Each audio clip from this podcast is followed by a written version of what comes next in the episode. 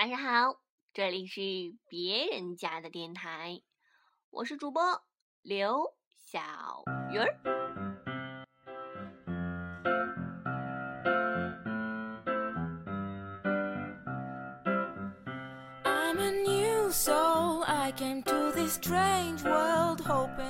跟大家讲的呢，就是拉萨的美景。那说起拉萨的美景啊，估计手指头加脚趾头都说不完，还不算上那些一些小众的寺庙什么的。所以呢，我今天就讲一些拉萨的主要景点儿。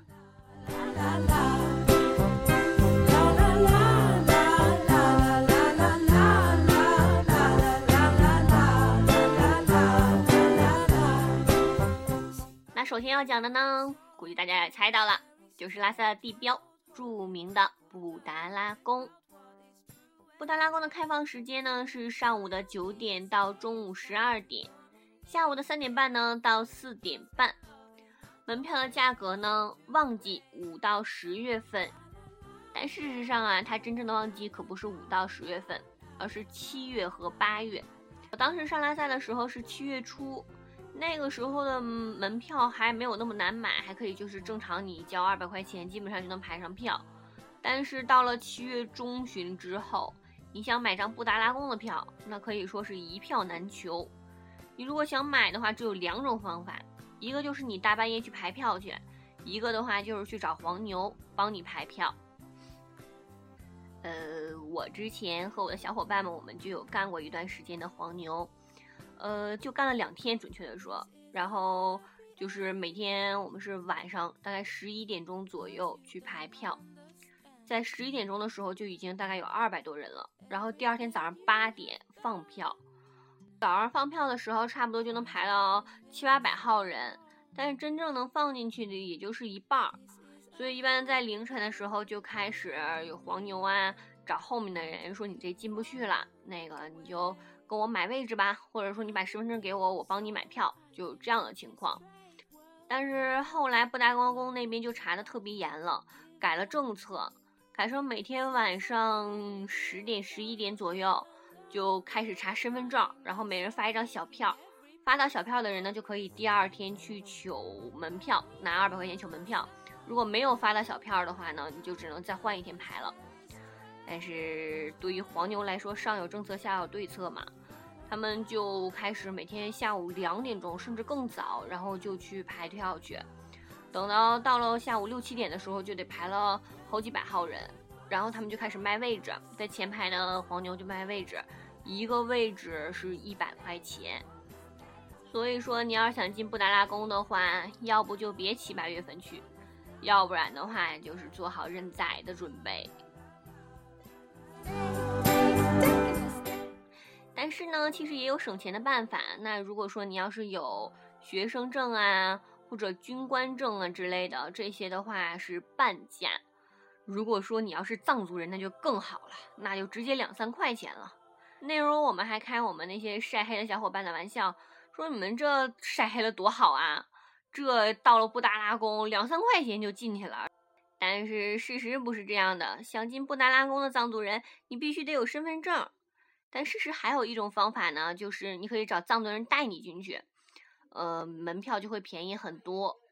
但是，呃，前提你得认识藏族人。刚才忘记说了，淡季的时候呢是十一到四月份，门票的价格呢是一百块钱。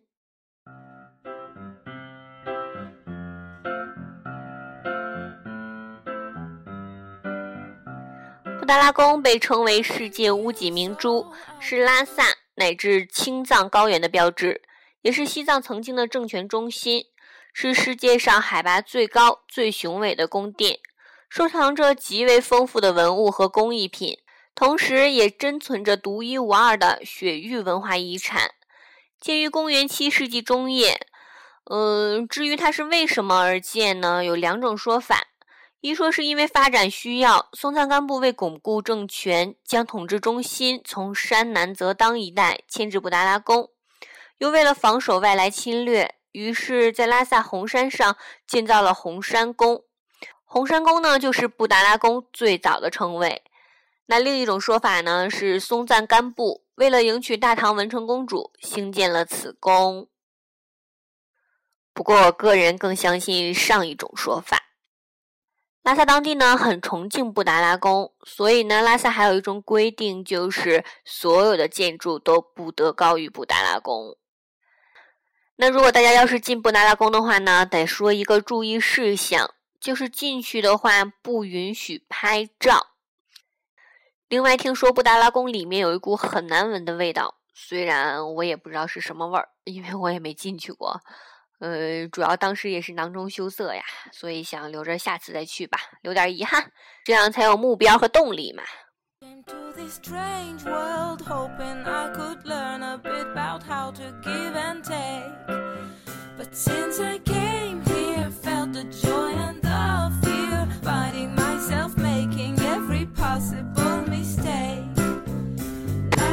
布达拉宫呢，位于拉萨的市中心，北京中路上。从北京中路往下走呢，大概不到二十分钟。如果是坐公交的话，是三站地左右，就能到著名的大昭寺。开放时间呢是早上九点到下午六点，门票是八十五元钱。它始建于唐贞观二十一年，是藏王松赞干布为纪念尺尊公主入藏而建的。那说起大昭寺呢，我就不得不想起离它非常近、步行大概不到五分钟的小昭寺。它俩是同年修建，但是不同的是呢，小昭寺是由于文成公主卑思汉唐的故乡，入藩时从内地召来建筑师修建的。初建时是仿汉唐格式，重楼峻阁，金碧辉煌，极为的精美壮观。但是后来呢，经过数度的火焚与修复，现存的小昭寺为晚期作品，是黄教格鲁派上密院的修法之地。开放时间是早上九点到下午五点，门票呢是二十元。而大昭寺呢，是西藏现存最辉煌的土藩时期建筑，也是西藏最早的土木结构建筑。并且开创了藏式平川式的寺庙市局规式。寺内有长近千米的藏式壁画《文成公主进藏图》和大昭寺修建图，还有两幅明代刺绣的护法神堂坎。这是藏传佛教格鲁派供奉的密宗之佛中的两尊，为难得的艺术珍品。一九六一年被国务院公布为第一批全国重点文物保护单位。两千年十一月，联合国教科文组织将大昭寺作为布达拉宫的扩展项目列入了世界遗产名录，成为了世界文化遗产。所以人家门票就比小昭寺贵呀。寺内主供的释迦牟尼像是文成公主入藩带进的。拉萨之所以有圣地之誉，与这座佛像有关。寺庙最初称为惹萨，后来惹萨又成为这座城市的名字。并演化成了今天的拉萨。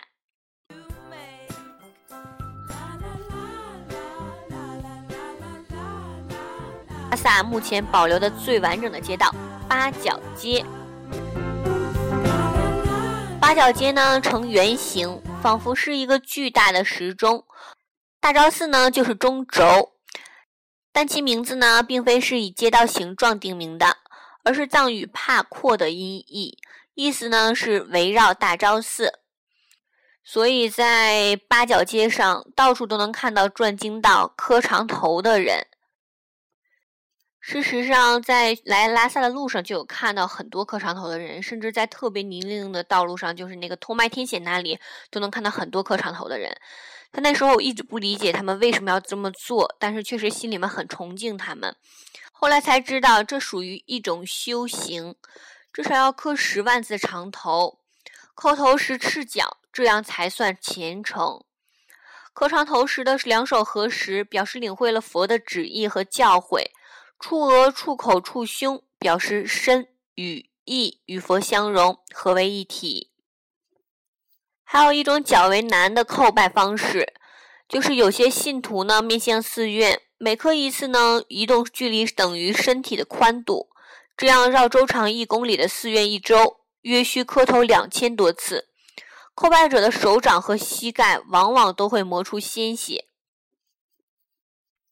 还有另一种说法呢，是说磕长头呢是一种祈福避灾的祈祷方式。这种情况呢，我在大兵的《他们最幸福的那本书》中有读到过。他有提到一个阿健，因为儿子过世了，然后就一直在大昭寺磕长头，磕了十几年。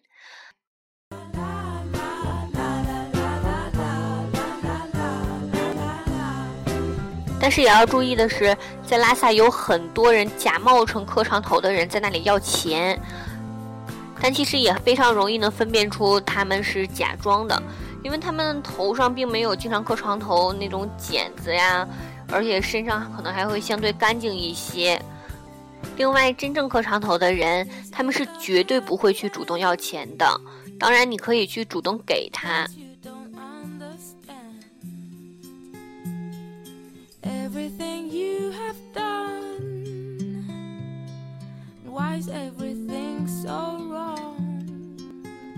在八角街上呢，有很多的商铺，嗯，东西呢可能会卖的略贵，但是都可以讲价，你就直接往一半砍，然后如果不同意的话，你再往上啊提一提啊之类的。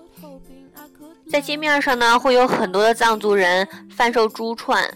嗯，如果是很便宜的，十几块钱甚至几块钱的，那我觉得买了无所谓了，你自己带呀或者送人都行。但是如果是几百上千的，我个人觉得你就得斟酌了，因为首先你如果不认识这个东西，你不知道它是真是假的话，那很有可能上当。虽然不排除它有真的东西，因为确实有很多藏族人会把一些他们盘了很久的珠串啊拿出来贩卖。但是前提的话，你得懂，不然的话，我还是不建议你去买的。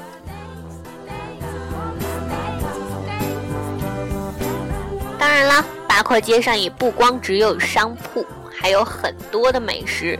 像我上一期所讲的那些美味呀，很多都是在八廓街上，例如著名的马吉阿米呀、光明茶馆啊，还有阿克汀面包房啊之类的。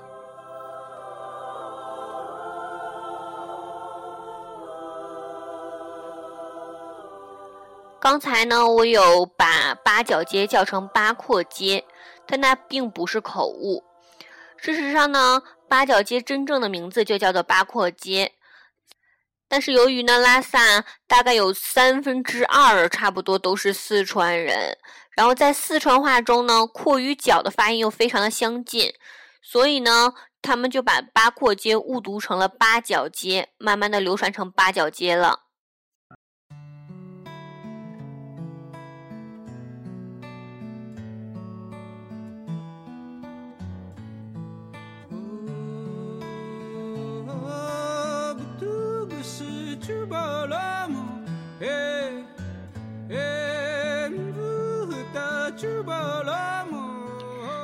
今天就讲到这儿吧，晚安。